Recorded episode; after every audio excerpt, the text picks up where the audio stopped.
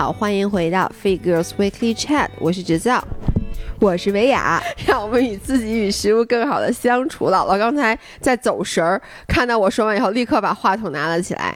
今天是第一百七十四期，是一个周五，day。嗯，然后呢，我们本来是想聊一下奥运，但在之前我要先说一下两件事儿。第一是，你知道我那天划水的时候，有一个人突然大叫“指造”，已经很久没人叫。只叫这个名字了，然后他都是叫 Giso。不是，一般都叫老爷，所以后来 turn out 是一个我们的音频粉丝，他也不看我们视频，所以他就只知道我叫指教，我还挺感动的。怎么会呢？咱们在音频里没有自称姥姥姥爷吗？比较少，可能一开始上来咱们就说说英说那个维亚和指教，所以已经很久没有人叫过我这个名字，因为一般要叫也叫大 G，就如果我朋友就叫大 G。那咱们是不是要改成你好，我是姥姥，我是姥爷，咱们干脆就咱俩彻底就没有名字，咱俩还是留一下名字吧。但是你知道吗？我们那天开 B 站。的运营会，人家说 B 站上你们是不是想要一些新粉？那以后能不能不在那里边写什么姥姥放飞自我，什么姥姥什么训练？人家说姥姥训练谁看？说你们这个名字一点都没有吸新粉的潜质。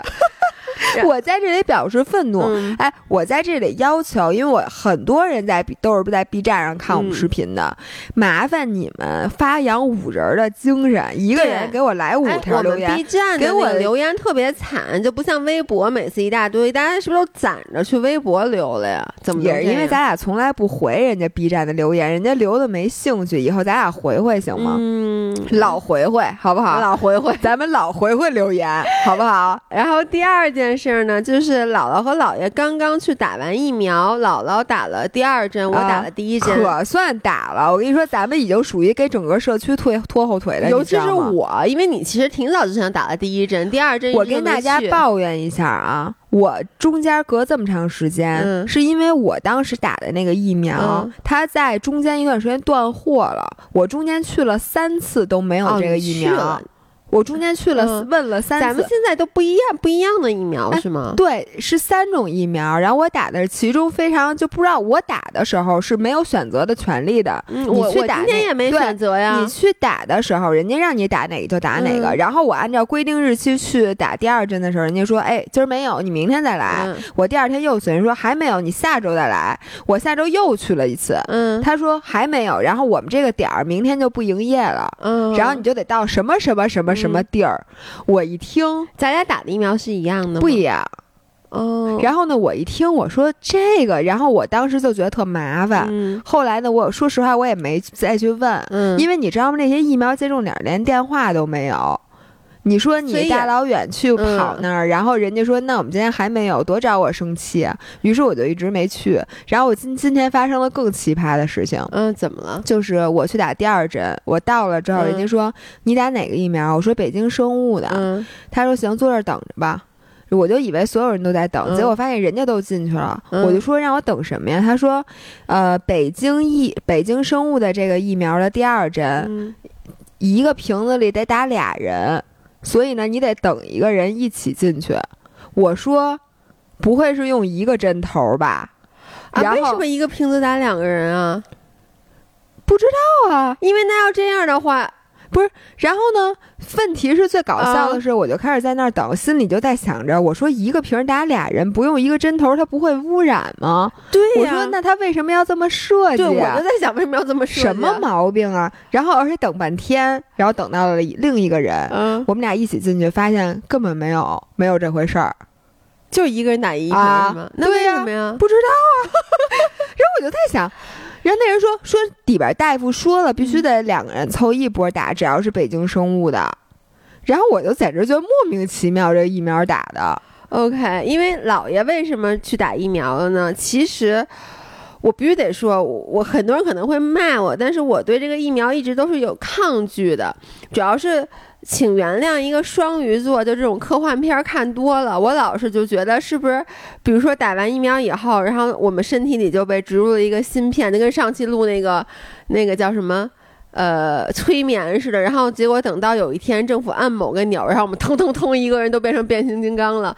但是这次为什么打？一个是因为南青的这个疫情，然后我觉得还是有点严重的。还有就是我爸我妈他们作为两个高龄的老人，都已经打了这个疫苗，并且两针都打了，然后他们就一直在说说让我一定要去打。再加上我们最近又有比较多的出行计划，所以我今天一咬牙一跺脚，就跟姥姥去了。而且我表现是不是挺好的？非常镇定，我不得不说，就。有一点紧张，我觉得你知道我当时为什么快晕过去了，就我有点站不住，就是晃晃悠悠，是因为我确实紧张，在家那里面没空调，特别热，然后呢还得戴口罩，所以我觉得我是被憋的晕了的。但现在打完第一针，我现在你看胳膊也可以动了，对吧？哎，我跟你们讲啊，你们的姥爷晕针晕血这件事儿，你们应该知道吧？之前我们俩去韩国体检。某些人非得让人给抽血的时候，非得让人给抹麻药。人家大夫说，我职业生涯这么长时间，从来没有听说过抽血抹麻药，一点用都没有。那个麻药，然后抽出来最后体检结果，各种皮质醇什么都不正常。人家大夫说，你这辈子都不会正常的，因为你抽血之前太过紧张，而且抽了好几次。你们先抽的左胳膊，抽不出来，后来改右。然后那大夫还跟我们说，说这个他他是这个缺爱，说你们以后要多。这是我那次就体检。是那个大夫也说我缺爱，也说你缺爱，是跟我和那个陪你一块去那韩国护士说的。当时我们俩手足无措，所以姥爷今天在疫苗接种点的表现，嗯，让我给你一百分。对，因为我以为你会闹出一个大型喜剧闹剧现场。对，但在上一期节目里我说了，我其实恐惧的就是抽血这件事儿，因为那个吸血蝙蝠的故事。如果大家不知道，赶紧去听我们上一期的音频。所以还行。然后呢，就等着打第二针。我可听说打完第二针特别困，特别累。然后姥姥跟我已经录了一期音频了，现在在录第二期。你不会录着录着睡着了吧？我能告诉你，我贼精神吗？贼拉精神。哎，所有人就包括那个老爷公打完第二针，就跟我说不行了，就是。本来还说什么下午要一起出去，后来就一直在睡觉，就没睁开过眼睛。包括我爸我妈，我妈已经打完第二针疫苗一个半月了，然后 周末跟我说说我现在每天都比平时困，我觉得是因为第二针疫苗的原因。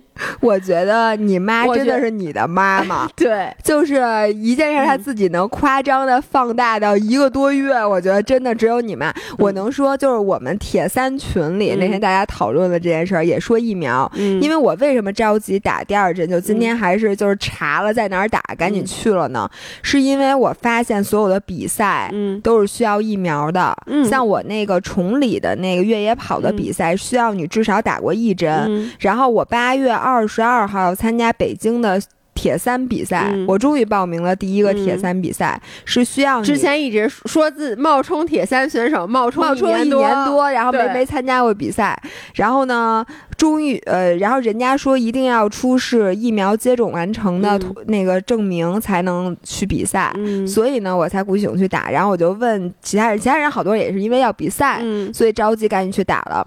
然后跟我说，都说打完了之后什么感觉都没有，大家就分析说是不是。因为那个运动员，所以就是体质好，代谢快，然后就没感觉。后来发现不是，说是因为人家说胳膊酸吧。然后那个有一个群里人就说：“你就说吧，你哪天胳膊不酸？” 因为那个日常训练太过辛苦，所以每天都很累，然后每天胳膊都很酸，哪儿都酸。你就说哪儿疼哪儿都疼，疼的地儿太多了，就不知道，以至于你分不清这个是疫苗造成的还是你自己造成的。哎，就跟你知道我那个上礼拜不是做了酷速嘛，然后酷速不是大概在四五天以后会有个延迟性的疼吗？疼，但它不是特别疼。哎呦，对不起，我把你筋膜枪掉地上了。然后呢，我再加上。前两天不是划水嘛，嗯，所以呢，我都不知道我现在这腿疼到底是因为什么。对，我想划水之前好像我划完水也腿也没疼嘛，但是我又一摸，我就觉得这不像那个哭诉之后的那个疼，所以就弄不明白。对，所以大家也是练铁三的人都弄不明白自己今天累到底是训练累的还是疫苗累的，所以就觉得疫苗没有用。打完疫苗第二针当天还去训练啊？不是因为你每天都练，所以你打完你不会因为打疫苗要休息一天吗？疫苗不值得你休息吗？不值得呀！你要是你要说你今天打完了就不行了，那肯定休息。你要说没没没事儿，那你影响你啥了？就比如说，你看像我打完疫苗以后，一个小时之内我的胳膊是不能动的，就是那不是你有病吗？人家不是没病吗？我觉得要尊重这个疫苗，就是让他在你那个肌肉里充分的休息。就你知道我怕的是什么？我怕我一动那疫苗就挤出来了，就 就跟咱俩那个打完脂肪，你觉得你一笑就要从脸上滋出来了，我就有这种感觉。所以我你看我当时一个小时没动，但现在好像好了，但确实有点酸。然后我跟你说，在咱们上一期发完医美那期，我看到一个评论，嗯，我忘了是。微博还是那个音频了，就说姥姥姥爷，我确实不太能接受你们去做冷冻溶脂，嗯，因为我觉得就是我说你们两个都不是普通人，你们可以说去花钱做这个，那我觉得我们普通人只能靠运动了，然后就说了一条那种。就是语气让我听完了之后还有点难受的那个话，什么意思呢？他就觉得他跟我们有距离感了，因为觉得我们俩不是普通人，我们不光是靠运动来改变自己，我们还可以通过冷冻溶脂这种比较昂贵的医美项目，以至于让他觉得我们不是老百姓自己的博主了。嗯，那那我能告诉他们我没花钱吗？嗯，不光我，但我自己也会花钱做。我能说吗？就是大家听到这音频的时候已经周五了，我们直播都过了，但是我会去去团一个去做。然后我是想说，我就是我不是刚被催眠完吗？我是想跟他说，一个年龄段做一个年龄段的事情。你现在不用想说姥姥姥爷，我跟你们不一样。说我一直觉得我跟你们一样，但是发现，嗯，就不像是你讲的那个故事。说我一直觉得自己是小胸俱乐部，然后突然一天我隆胸了。我等，对，嗯，我觉得他对我们可能是那个感觉啊。对，你说这个很对，就是一个年龄段会。做一个年龄段的事儿，我能说，我大学毕业那会儿，就是我刚刚开始参加工作的时候。我周围的那些同事很多就是咱们这个年龄，然后呢，他们就在说一些买车买房的事儿，等等等等吧，就是所谓的成年人的事儿。包括那个时候，他们也会去做整容啊什么的。我就觉得他们离我好远，我就觉得跟他们完全不是一个世界的人。但现在我自己三十五岁了，你其实这些所谓的当时觉得遥不可及的人生大事儿，在你成长的过程中，一件一件的，不知不觉的就发生了。对，所以我觉得他可能也有一些觉得自己现在是不是没钱，他其实也有点想，比如改通过有有别的选择，但是现在没有。我是想说，你不用着急，我们俩二十多岁的时候绝对比你穷。哇塞，那个时候我们俩穷的呀。对，所以我觉得等慢慢来。然后如果老姥爷伤害了你的感情的话，我向你道歉。但是我 guarantee 你。你到了我们俩这样的岁数，你不会觉得我们俩是在炫富，或者是在怎么着？我们俩真的就是完完全全的普通人。等你到了我们这个年龄的时候，我们已经到了一个什么年龄？做啥都不好使，不敢想。是 OK，那咱们聊聊奥运吧，因为我觉得现在如果是周五发这个音频的话，中国应该已经不止现在的六金了。然后奥运会也进行了一一个礼拜了，我。能说我对这次奥运就真的没什么感觉，所以你今天一开始跟我说要聊奥运的时候，我特别的紧张，就是。从头到尾，哎，但是你是不是就没看比赛啊？对，什么比赛都没看，我看都是集锦。哦，我发现啊，就是我上一个奥运会，因为是五年前，嗯，对吧？那会儿其实我也不跑马拉松，嗯，我也不游泳，我也不骑车，对吧？我们练的都是一些撸铁的，嗯，或者连撸铁都没有那么认真。对，咱那会儿咱们刚做博主，对吧？上一个奥运会是二零一六年，二零年咱俩什么都没做，咱俩还班儿逼呢。里里约里约奥运会，咱俩二零一七年才辞的哦，对对对，咱俩什么都没做。那会儿就是。然后我那会儿可能练只练瑜伽，嗯，那你说瑜伽也不在奥运会里，对吧？然后我就看奥运的时候，觉得自己完全是一个旁观者，然后我只关心中国队在哪些项目上能拿金牌，我就看哪个。然后看的都是一些比较优美的，什么跳水呀，就那种传统体操啊这种。然后我发现我今年看奥运，我的心态完全不一样了，因为有了铁有铁三，因为我觉得我现在是运动当中的一部分，就是我是一个。运动爱好者了，所以呢，我就对我不光是看那个你看我我认真看了的比赛，除了铁三。嗯，看了，然后公路自行车我看了，然后马拉松、游泳和那个什么蝶泳、仰泳这些比赛，我基本上就是跳着啊，看了一些。像我最开始看的是举重，嗯，因为举重是最开始那第一天的项目，又是礼拜六，于是我就坐那认认真的看。我发现运动真的是你真的，如果你爱运动的话，你看任何的项目，你都会特别激动，嗯，并且你能想到这个。运动员在训练的时候是一种什么样的感受和心情？这点说的对，就是自从咱们开始健身以后，我对所谓的体育精神，嗯，和这个运动要付出的这些汗水，你有一个更深层的了解了。对，然后你就看人家手腕上那伤就缠着胶布，你看他膝盖上那种厚厚的那种，因为以前你没有伤过，所以你就觉得。伤了怎么不能练？我我我我插一个，啊我插播一个我关于运动奥运会的回忆，就是包括我后来运动以后有一个深刻的体验，就是刘翔，我也想说刘翔，就是刘翔是零几几几年？零八年，零八年，就是我在我刚出国没有多久吧，我记得，哎，不是刘刘翔之前第一次是更早，是零四年。啊，零四对零四年，因为我记得那个时候我刚出国没多久，所以两个感觉，第一是我在那之前没有什么祖国的荣誉感，因为你一直在国内又是一个高中生，你就觉得祖国的荣誉感就是因为它根深蒂固的，所有人都就对，你不需要有太多对。然后来那是我第一次，我记得我刚出国，我零四年一月份出的国嘛，然后零四年当时是那个奥运会，就是当你身处一个异国他乡，那个时候你看奥运的感觉是完全不一样的，就是那。这个民族和国家的荣誉感，是我我后来就再也没有找到那么强的。哎，你你有没有这种在国外一看国内的什么事儿，你就要痛哭流涕，就要那个？我当时就记得大声呐喊，我当时就哭了，你知道吗？就看我就我这么一个人，我其实是一个非常佛系的，而且我这都属于比较散漫，但是我那一刻真的会被感动到，这是第一。第二就是刘翔让我不是那个一百米一百一十米跨栏吗？后来到了零八年，他不就。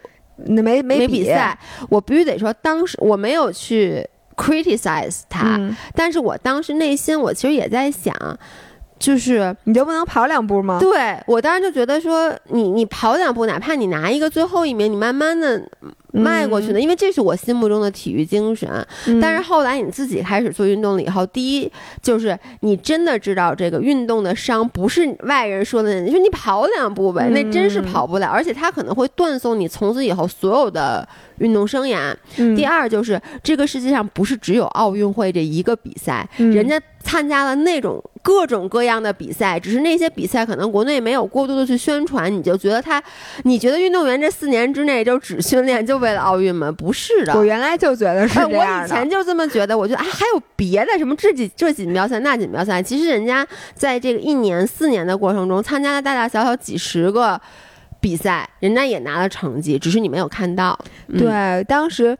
我现在就觉得，你永远不要去批评任何一个运动员，批评他做的任何一件事儿，你根本就不知道人家背后的故事。对，就是你就就就看就完了，谁任意一个人都比你强。对，你就甭看见这个说这个，看见那个说那个了。而且有的人会，他会以这种语气说，就是说，不，咱们经常说你来你行吗？他说我是不行，但我不是干这个的呀。嗯，但是我就想说。运动员可能比赛是他的一个高光时刻，但是这不是定义一个运动员是不是能行的唯一的标准。我觉得就这么说吧，你说你干什么的吧，你这事儿能行吗？你说咱俩运动博主吧，你运动行吗？你博主也不行吗？你能拿金牌吗？就不是运动，咱俩就说做自媒体吧。你自媒体行了吗？对呀，你也不行啊，自己连相机都调不好了人，还运动博主呢，狗屁吧！嗯，所以我就觉得就。甭说别人，但是呢，我就一个感觉，就是我看所有，然后我跟你说，我发现我的内心是多么的脆弱，我不敢看啊！我每次都是，我操！哎呦，对不起啊，给我吓的，我我我紧张到什么程度？你知道举重本来就让人特别紧张，是，尤其是他那个就举到一半儿，就是还没上举的时候，你就觉得他要被压死了。那是挺举最最紧张是抓举，因为他不是一下就举，然后我特别怕他把肩膀和腰给窝了，对我特别怕他腰伤了。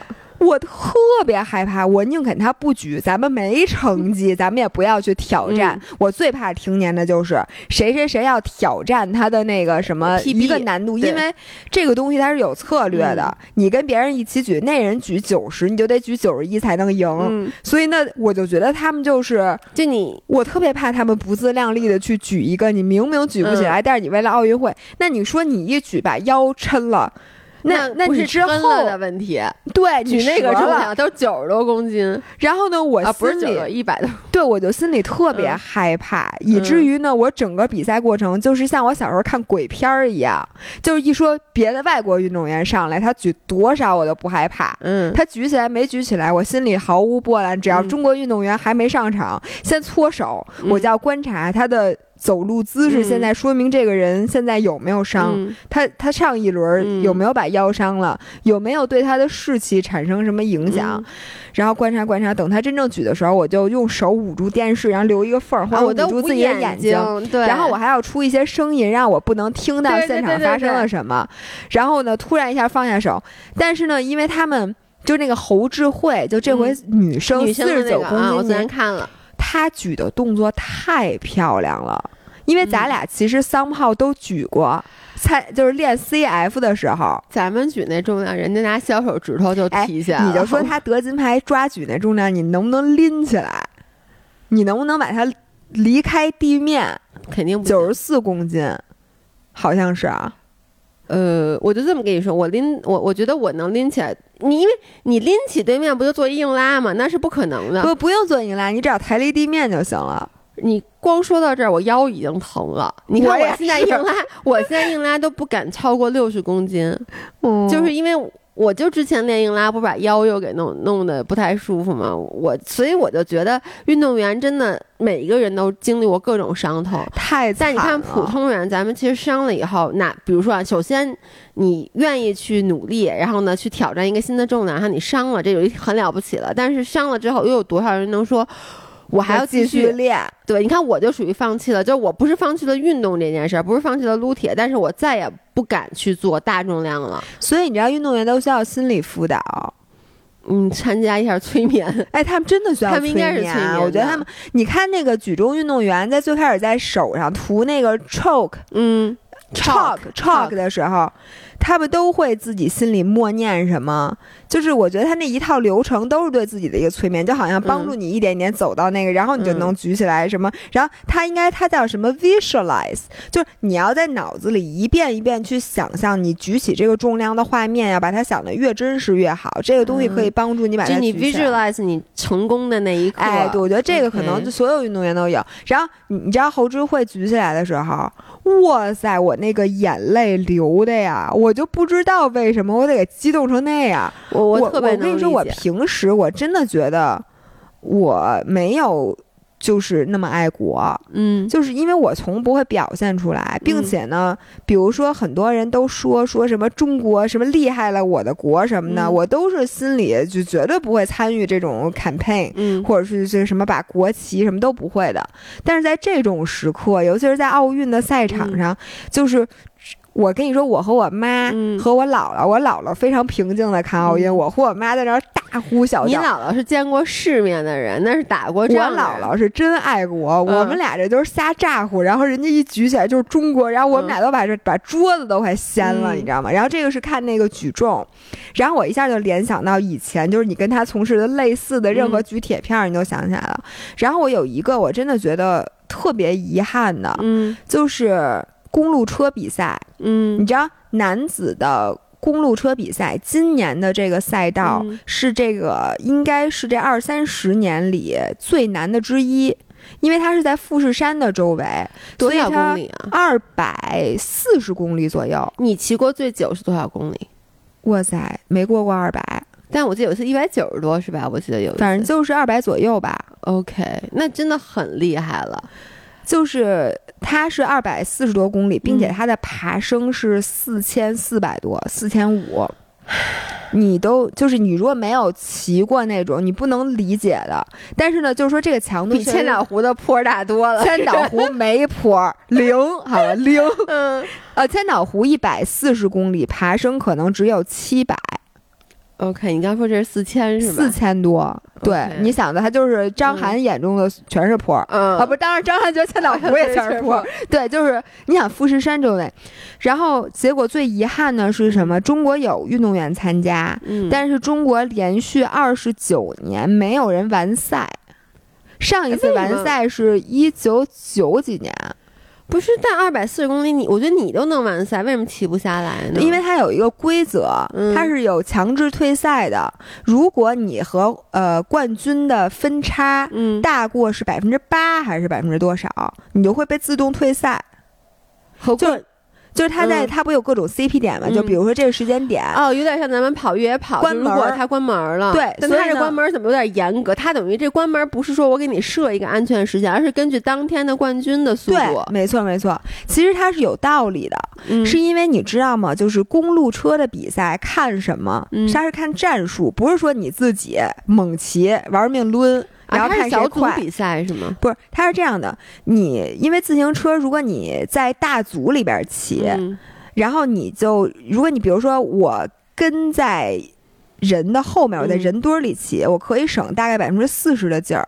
嗯，然后最后，然后最后就看谁突围。哦，我想起来了，我看了，就是你之前不是给我讲讲过一次类似的吗？我还你还不知道为什么，我觉得 iPad 能偷听咱们说话。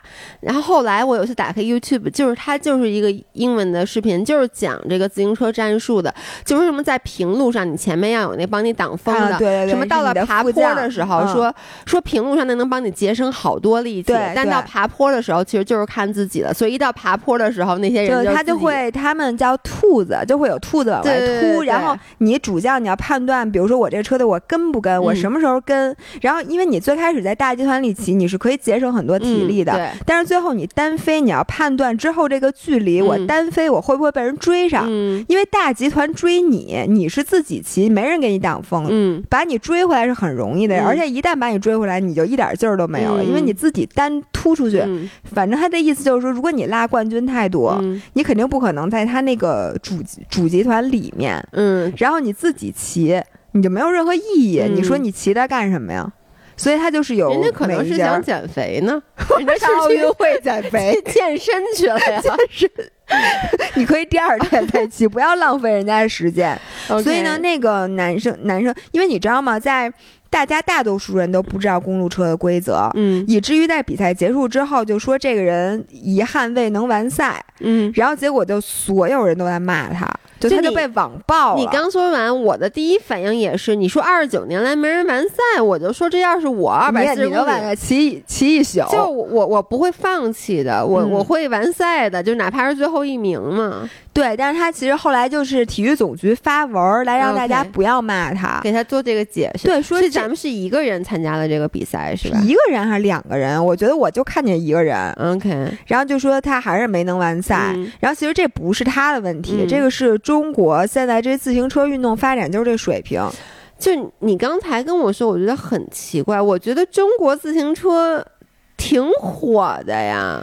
你说路上那共享单车火？不是不是，就是我经常现在出门能够看到很多骑车的人，就骑山地车也好，公路车也好，就感觉比前几年要多很多。但是中国的职业自行车真的就一直很差，就是你们这些练铁三的很多人之前都是职业自行车手，对吗？嗯，我们啊，就是。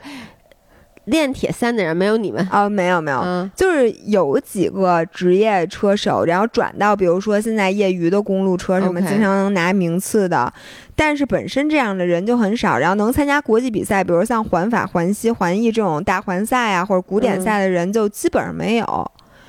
哦，所以国内其实没有那种，哎，你看不光你看亚洲本来自行车就不行，日本还算最好的，然后像那个黑人，嗯。好像只有一个人参加环法，黑人特别不适合做这种骑车。你有种族歧视？不是，还有游泳。你发哎，我问你，你见过有黑人的那？有啊，我今天不给你发视频了？但好像好像你发现没，其他就特别少。我不是种族歧视，我自之前看过一个原，好像说确实跟黑非洲本身它不推广这种运动。但你看美国，你你看篮球队全是黑人，但是游泳的特别少，好像跟他们本身的那个肌肉含量啊。我看过说什么。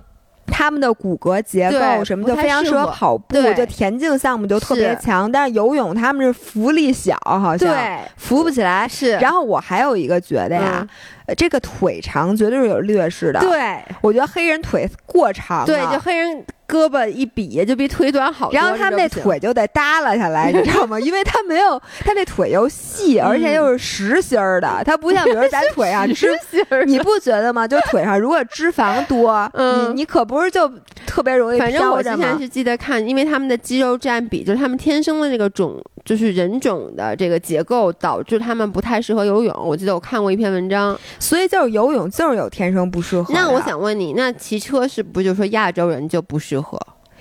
我是觉得呀，咱们这么多年没有自行车文化。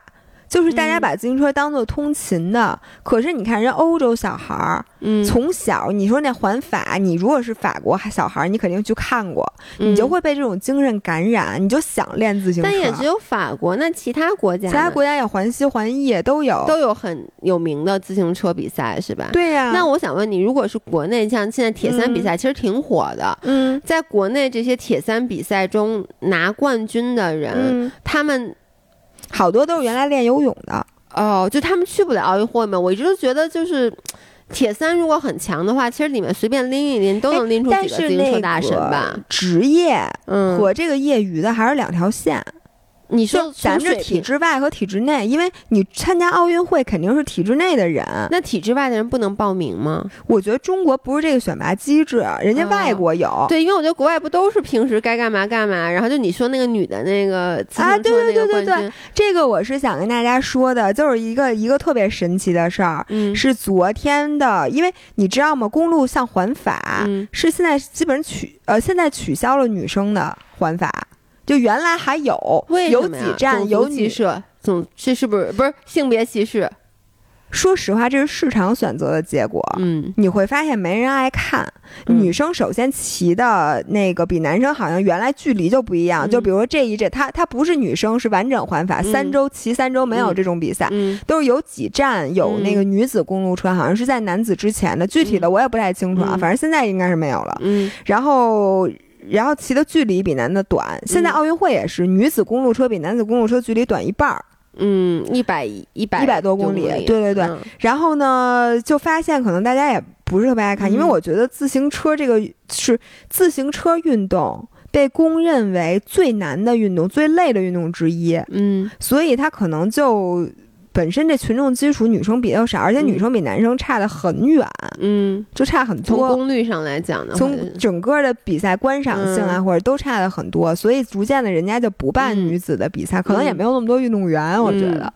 你说大家就是不推崇这个，那你就谁还谁还从事这运动，那么齁老累的，嗯，就没有了。但是奥运会是有女子公路车的，以至于我就特地的还就是去看了，嗯，结果就特别逗。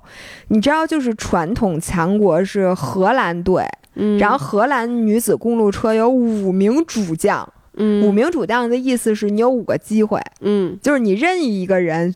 夺冠了，他都是荷兰队的。结果呢，就有一个奥地利的女车手。首先，她是一名业余车手，她不是那种体制外的。体制外的，对，她是剑桥大学的数学硕士，以及加泰罗尼亚大学的一个什么什么博士。然后就是我看了她的照片，长得就特别像那个 nerd，就是长得特别像一名老师。对，就是就一看就是搞学术的。没错，然后他写的论文就是一个字儿我都看不懂，就每一个字儿都认识，拼在一起完全不知道什么意思那种论文。呃，他夺得了奥运会的冠军，而且他没有任何的团队，他好像他就是一个人，然后从主集团里单飞，就一直单飞，然后最后就夺冠了。哦，哎，女子的这个中国有参赛吗？女子只有场地自行车有中国选手，公路车没有。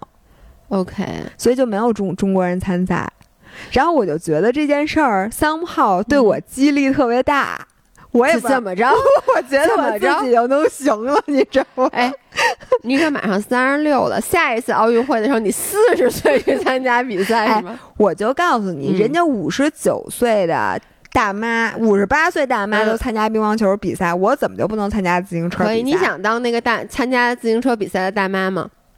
想。好，我要从现在开始把这个信念灌输给我，我要把自己催眠了。OK，因为我一直都觉哎，我想问你，我想到我想问你一个什么问题了，啊就是他们自行车选手，就你尤其女子的，他们啊有排名吗？因为像冲浪，其实，在奥。呃，就是在奥运之外，他们是有一个冲浪的排名的。就每年这些冲浪选手，他有一个世界排名，他根据你这一年参加多少次比赛的这些积分啊，啊什么是有嗯排名的。那这些人有吗？我也不知道，因为那个自行车车协叫 UCI 嘛，嗯然后就是你有 UCI 的积分是肯定的，嗯但是因为女子基本就没什么比赛。对，因为你说特别逗的，你还没讲呢，就是那个人两个人都以为自己是冠军的那个。哦，对对对，然后那女子公路车比赛，因为那公路车跟环法，呃，就是奥运跟环法一个最大的区别、嗯就在于环法是可以用无线通讯设备的，嗯，所以他们耳朵上有你看他带一个东西，嗯然后你就可以，他那有对车，就随时给你布置什么任务，任务或告诉你和前面人的分差。OK，然后你怎么什么时候开始追什么的，嗯。但是奥运会只能举板儿，举一白板儿，就是你旁边那车开着给你举一板儿，啊？就不允许有通讯设备。，OK，以至于特别搞笑的是，那个荷兰的车队、嗯。那个人一直以为自己赢了，因为他不知道他前面等于奥地利那个女的超他很久是吗？那个选手，要么他一分多钟。那啊，所以他就一分多钟就说明他看不见前面有他是这，样的，最开始大家一直在一起骑，嗯。后来就突那个那几个人突围了，三个人突围了，嗯。然后有两个人被追回来了，但是他不知道突围集团有三个人，嗯。以为全被追回来了。嗯。于是，以至于呢，他在那个冲过终点的时候，举起就是撒把，然后庆祝，然后庆祝完了，人告诉他你不是冠军，说前面那人 已经一分多钟之前就冲线了。那一其实领先一分多钟，领先挺多的呢，挺多的，挺多，挺多的，就是你就看完，嗯你想，你是猛蹬自行车一分钟，是你已经看不见对方了，是是非常厉，害，所以他就完。全不知道。哎，我一直就在想，就国外的这个运动机制和国内，就是每次我们拿很多很多金牌，但是我们的这些运动员确实是付出了很多付努力，出付出很多，全职在训练对。嗯，但是你看国外的那个，好多都是兼职，就是包括我记得以前是是一个什么足球赛吧，就是我们男足，就是我在这可以吐槽男足 吗？可以，就是冰岛嘛？哦，对，反正反正跟对方踢，我不记，我怎么记得不是冰岛，可能是一更小的国家。啊，你说中国跟人家踢对国足那那那这故事应该挺多，我完全不关心。就是对方对方就是对方的那个呃所有的成员都是平时是各自什么有什么律师有牙医有什么那个售票员就各种各样，他们平时就自己组织起来踢球，然后就参加了好像是世界杯还是亚洲杯，我记不太清楚了，结果把他们给踢赢了。我觉得那非常的正常。然后我觉得这种事儿一定嗯不是因为中国人不适合踢足球，嗯我觉得就是因为体制的问题和那个选拔的问题。嗯，因为你说你中国人不适合踢，人家日本人、韩国人都踢那么好，是不是？嗯完完全没有理由的。但是有一些运动，你看，就我觉得自行车也是那个体质的问题，嗯就是你不重视这个。你刚跟我说那个，我都惊呆了。就是咱们自行车那骑的什么车？你再说一下，我都记不住。就是呃，咱们没完赛的那名中国公路车的选手骑的那个车特别破，嗯然后我就不说什么品牌，嗯然后那个什么的，反正就是从上到下那配置特别特别简陋。是不是还不如你的车呢？什么叫不如我？我跟你讲，嗯我的车是什么车啊？嗯我的车是夺得了二零二一年这个就是环法冠军车，我的车和人家冠军骑的是一个车，嗯就不是冠军车，不不是那个波加查，就是基本上吧，嗯。就是我一个的车等，级的，对我的车基本就是环法总冠军的等级。那给你骑，你是不是应该把你的车送给咱们 中国运动员？我跟你说，我当时我就感觉我不配，嗯，因为你当时跟我说你特难过，就是觉得看那个运动员骑那个车，对，我看他骑那个车难过，我看他骑退赛的那个表情，嗯然后他那张照片，我特别特别的难过。然后我就真心的希望，就中国能稍微重视一点自行车，因为其实很多人小的时候都是喜欢骑车，而且我们是世界第一大自行车大国呀，对怎么能不重视自行车运动呢？对。然后我真的觉得自行车是一个非常有魅力的运动，嗯然后他的那个拼搏精神。然后他要求人付出的那种努力，主要他时间很久。我觉得对时间越久的运动，其实有的运动即使很痛苦，但是因为它时间短，就时间很长了，它不光是一个你身体，还有很多就精神上你的耐力的问题。对，而且它是一个团队运动，并且是嗯非常考验你的大脑的。就是说，嗯那个主将他随时要有非常清醒的认识，他下一步的及时战略到底是什么样的。所以是以结合了那个你需要有超强的脑力和超强的身体才可以赢的一个比赛，并且真的特别热血。你知道这次环法，嗯呃，就是因为我现在跟大家说，大家肯定是不能感同身受的。就是有一个叫卡文迪什的人，哎，我之前那天是不是给大家讲过呀？就我看的我老泪纵横，没有，没有吗？嗯啊就是卡文迪什，他是一名三十八岁还是三十七岁的老将。嗯他曾经在很早很早之前辉煌过，嗯他就拿下过环法的很多很多嗯单站冠军，嗯然后并且是当时红极一时的自行车明星。然后之后呢，他就逐渐就老了，嗯并且他是一名冲刺手。嗯，就冲刺手呢，呃，你的冲刺能力其实是随着年龄的增长是不可避免的会下降的。任何运动我觉得应该不，有氧能力下降的慢。啊，你看马拉松运动员的黄金年龄是三十多岁，嗯像铁三运动员也都是三十五六岁出成绩，或者三十六七岁甚至都可以出成绩，是因为哦长有氧能力。那你处于这个铁三的黄金时期啊，对，但是人家是从二十岁开始练，我是从三十四岁开始练，我的黄金时间到的有点早，出道即巅峰。我是这，对，然后就说你的有氧能力其实退步的很慢的，但是呢，你的冲刺能力，它是你无氧的这个爆发力，嗯其实下降的很快的。所以当时所有人都说卡文迪是肯定不行了，因为他是冲刺手，然后他差点就没参加成环法，是因为没有车队要他。他就是跟每一个车队想去签合同，签特别特别低的那种合同，都没有人愿意要他。嗯他是因为他们车队有一个人受伤了，OK，所以临环法之前说他比不了了，所以才让卡文迪什代替他，嗯然后来参加的环法。然后他在环法拿到第一个这个冲刺的积分，就是拿穿上第一次绿衫的时候，嗯你知道他哭成什么样吗？就是那种，你说他结结束的时候吗？还是比赛之前？就是。那一次赢的时候，就那天他赢了，哦，就就没有这人要他但他他赢了，就没有人要他。后来不是有一个人比不了，嗯就没参加环法，他就参加了嘛。然后就。不是结果，他是每一天都有，他每天有分站冠军。哦，OK，就是环法不是二十一个赛段嘛，嗯就每一站都有冠军并且呢，他有黄山、绿山、圆点山。嗯。黄山呢，就是说你的总成绩在截止今天为止你是最高的，嗯。那你就可以穿黄色的衣服，嗯。就黄山。嗯。然后绿绿山呢是，如果你截止目前你的冲刺积分是最多的，嗯。那你就可以穿绿山。嗯。然后，如果你的爬坡积分是最多，你可以穿圆点山。嗯，就它是不同的，这是自行车的文化，就是不光有单站冠军，还有你那天出现的新的黄山、绿山、圆点山和白山，就是他有各种，嗯就是他这个自行车的这看点。嗯，然后在他赢了第一个冲刺，你就看着他在没有人帮助的情况下，超过了人家。这今年的环法冠军只有二十二岁，嗯然后二十二岁、二十三岁什么那些小伙子，然后嗯他就。就是一下就冲刺在最后一秒超过了他们，嗯。然后赢得了那天的那个冠军的时候，然后他的哭的，然后就坐在地上，嗯。你知道，就是那种嚎啕大哭，嗯。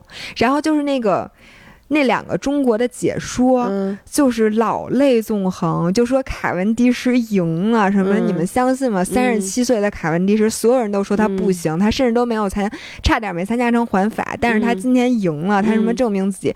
然后他现在是和人并列第一，是拿到环法分站冠军最多的，并且是最老最老的冲刺手，就是就是这种。就是自行车比赛的这种热血，我觉得我只有在足球赛场上，我觉得见过。你干嘛查什么呢？不是我我我想看那个，就是我刚刚跟你说那个，这不就跟咱们今天早上看到的那个叫什么？那个人叫什么来着？什么？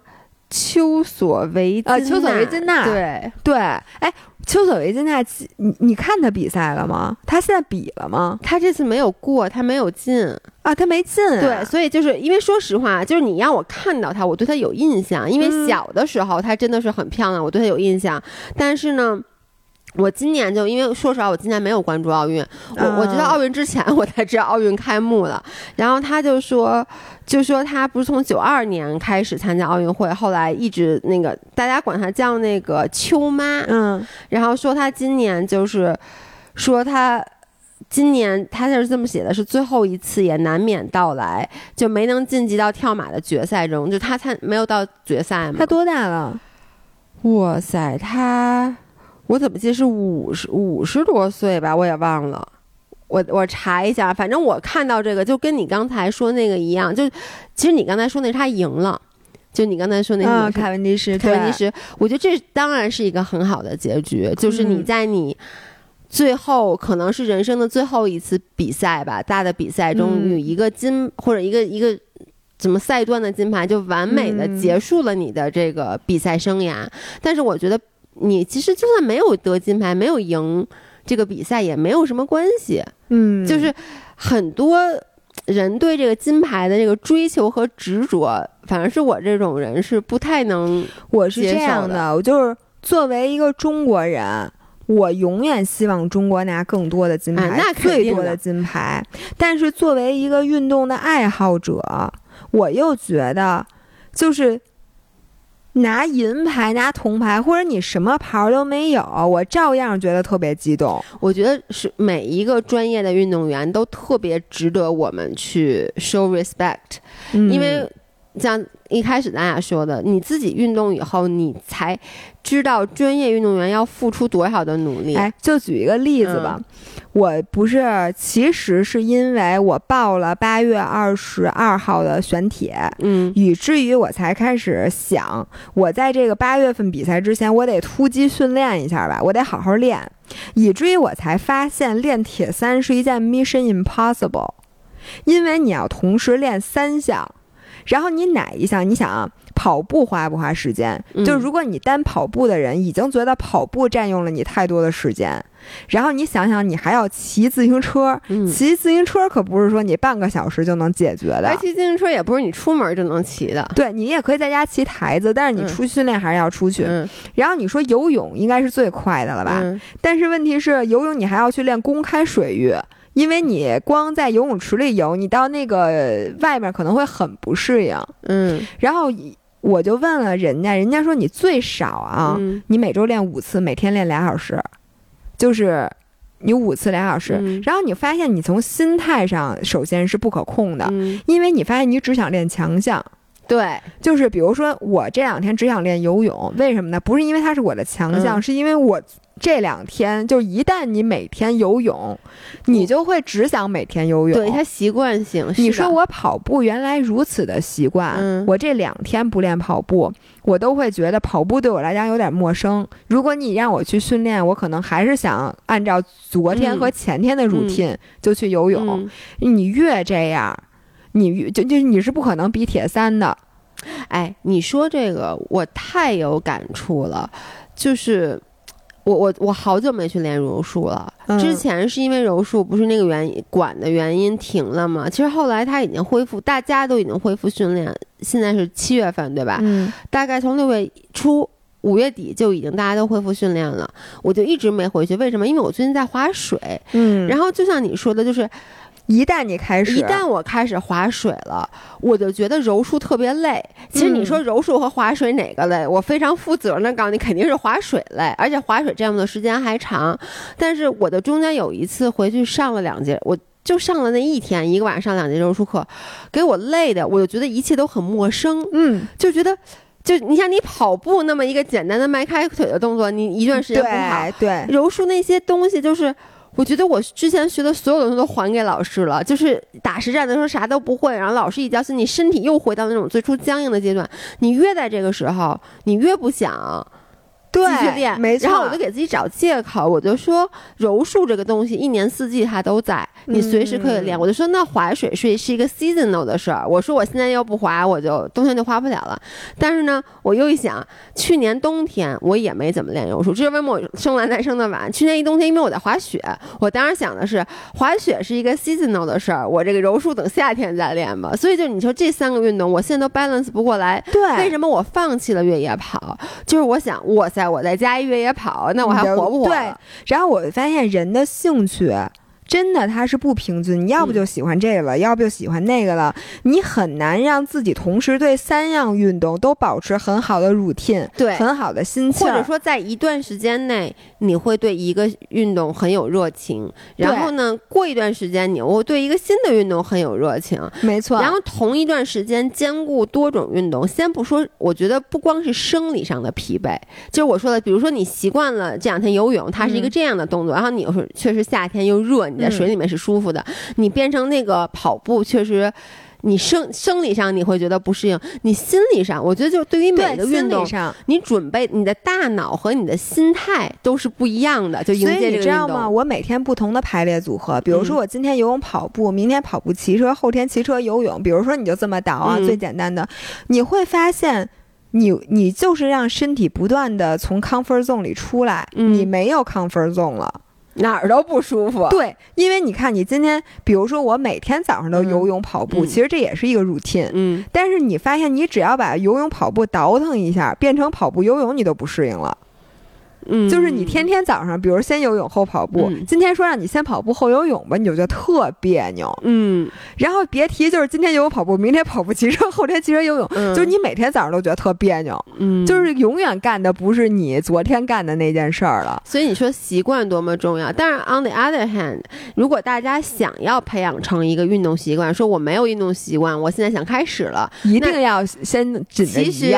对，那其实最好的办法就是选一个运动，每天去做它，这样子你很快就培养出了这个，对，这个没错。像我现在就是要强行打破它。第二点，嗯我发现人的恢复能力是比运动能力更更需要天赋的事情。exactly，是我，我发现啊，就是你，你是属于恢复能力很好的人，不属于，那我就更差了，就是我发现啊，我如果这星期没有完成我的计划，嗯还好。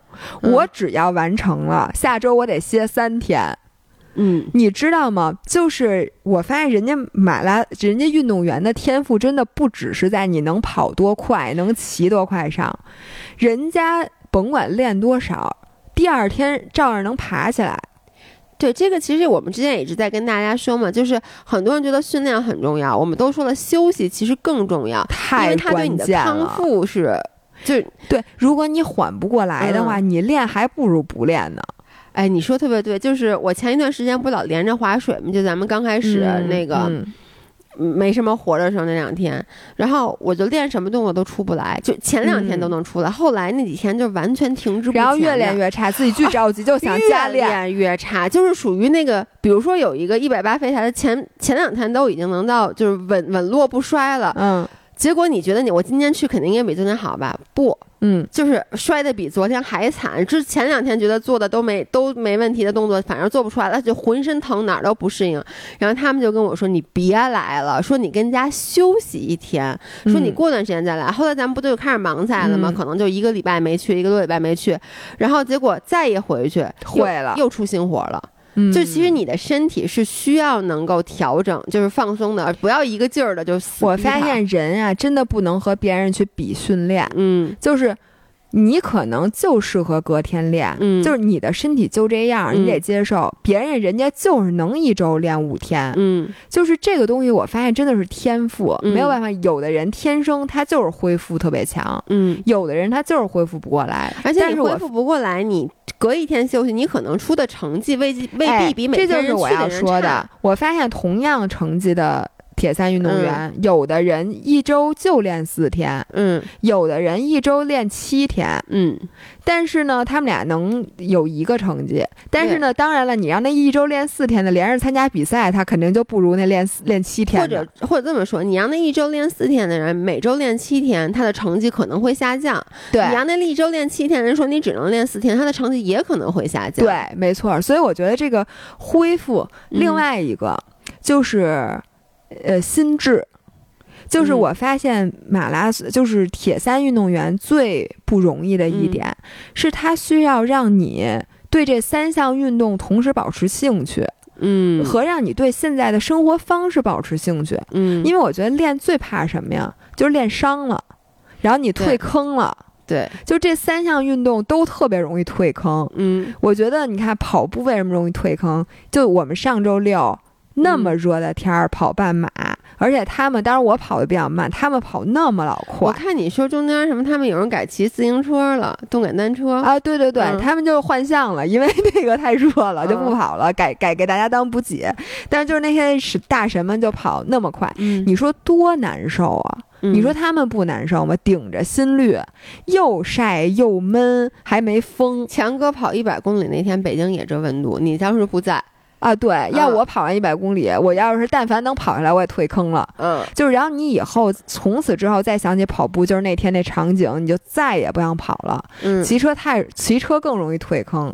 你说你在那么热的天儿去爬爬山，你你说，我能跟你说一句实话吗？嗯你你那天就问我是不是骑车退坑的嘛？我嗯骑车没有退坑，嗯我我本来就把它当做一个通勤交通勤通勤工具，但是我之前对骑车是非常有兴趣，就是我我其实不需要通勤。假设说啊、嗯你就想想出去溜达一圈儿，对我就是说，我不需要回我爸妈家，但我为了能骑车，我就回一趟我爸妈家。嗯。但就是有一次，我不跟你说那把屁股弄疼了那次，各种了，嗯，之后我真的就有点对你想起骑车就屁股疼，对，就就我自己都无法去说服我自己。就在那之嗯。后，我又花了好长时间才又第一次去骑车，而骑车的时候，我就觉得，哎呦，这不能骑太久啊，骑太久又那个疼，那疼太痛苦了，咱们适可而止，就会有这种心态了。，对，所以我觉得呀，真的每一个就甭管是练铁三还是练练什么的这些嗯运动员，他都需要是一个强大的心理治疗师，他每天都需要治疗自己的这个创伤，嗯，因为一旦你治不好，你肯定就不练了，因为你太容易就不练了。，对，就你要，而且你看铁三的受伤，我觉得很多是慢性伤，所以你可以嗯在一开始出很多时候是心理上，就是练是对就是练的练吐了，练吐对，或者就是说练恶心了，比如说像那个跟腱炎啊什么，你可以在出刚刚出现一点点的时候你就及时停。嗯但像滑雪、滑水等等，包括冲浪嗯这种算是偏极限的运动，那个伤是一出就是一大伤。嗯，就是很多人，你想像老爷公第一次滑也不是把手腕摔折了吗？嗯就是我其实是觉得他很厉害。就他还能滑，我跟你说，如果我第一次滑雪就把手腕摔伤了，我这辈子也不会碰这个你都脑震荡了，你不是第二天又去了吗？我对我说，但这个是因为我已经对已经喜欢已上了，经喜欢上了。我就说一开始很多我觉得老爷公是因为你，你说你要滑雪，他要不滑了怎么办也也是，但你看啊，因为大家可能不知道，我带姥姥去滑过雪。啊？姥姥就被我弄退坑了，就是因为我把她扔在中级道上，然后她自己下不来了。从此以后，再怎么怎么劝她，我让她跟我去滑雪，她都不去了。对，而且我滑水的时候找到了滑雪的感觉，我觉得是一样的，你知道，那感觉是一样的，所以我也不喜欢滑水。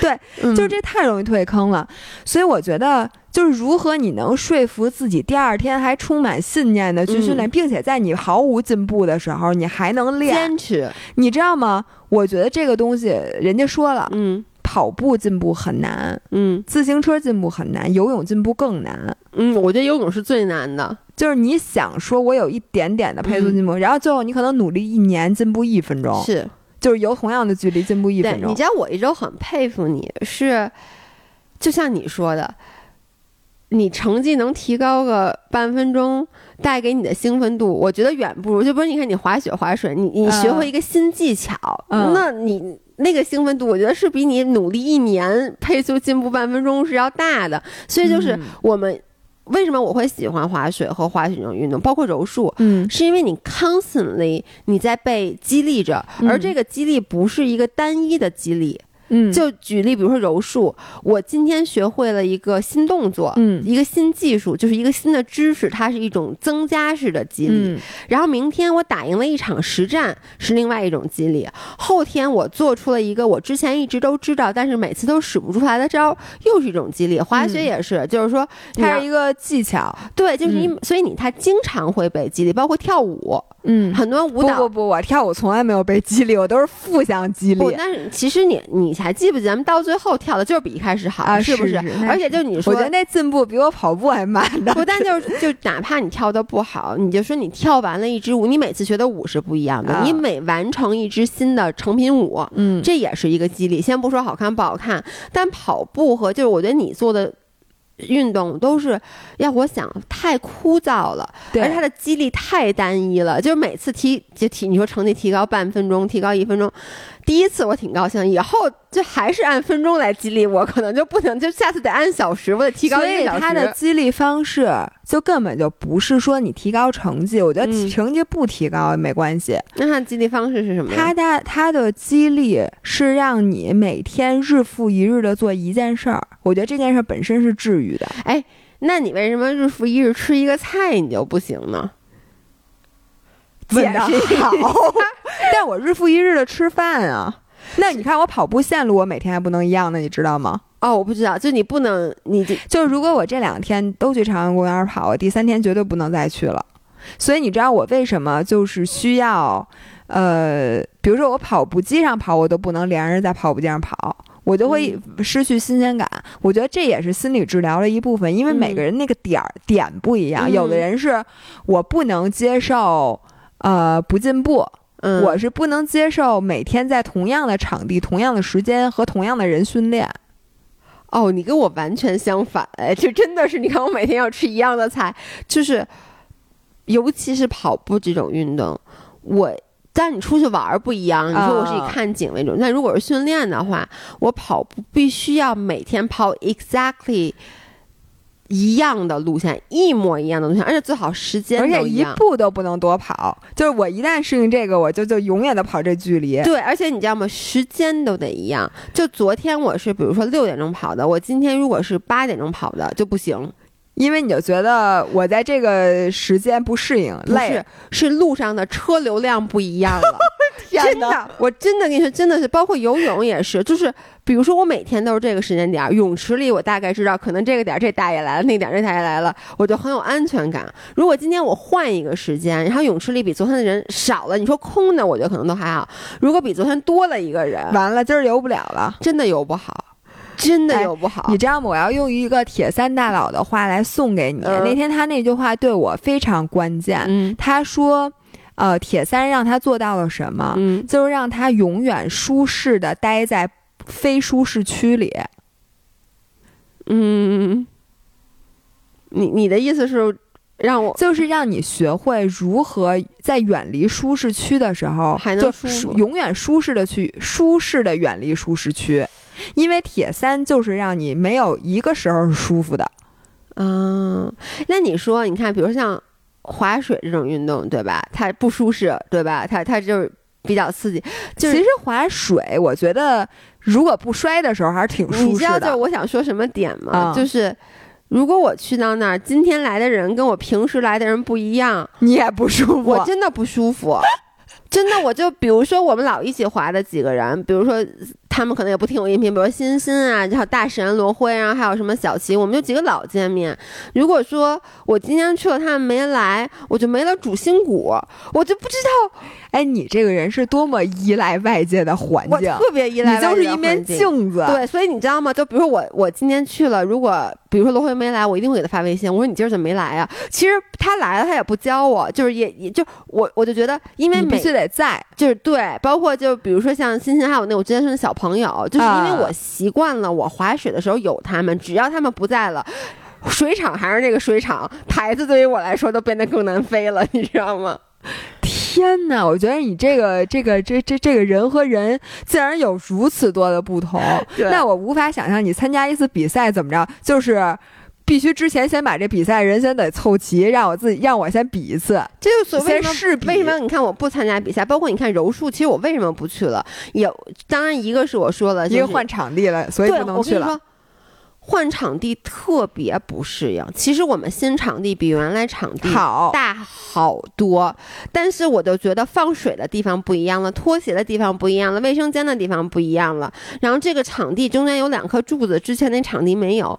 特别不舒服，特别不舒服。就拍照拍照的时候，你站的地方那个位置，然后我每次就是就完全不一样了，怎么还能像以前一样训练呢？我都不知道。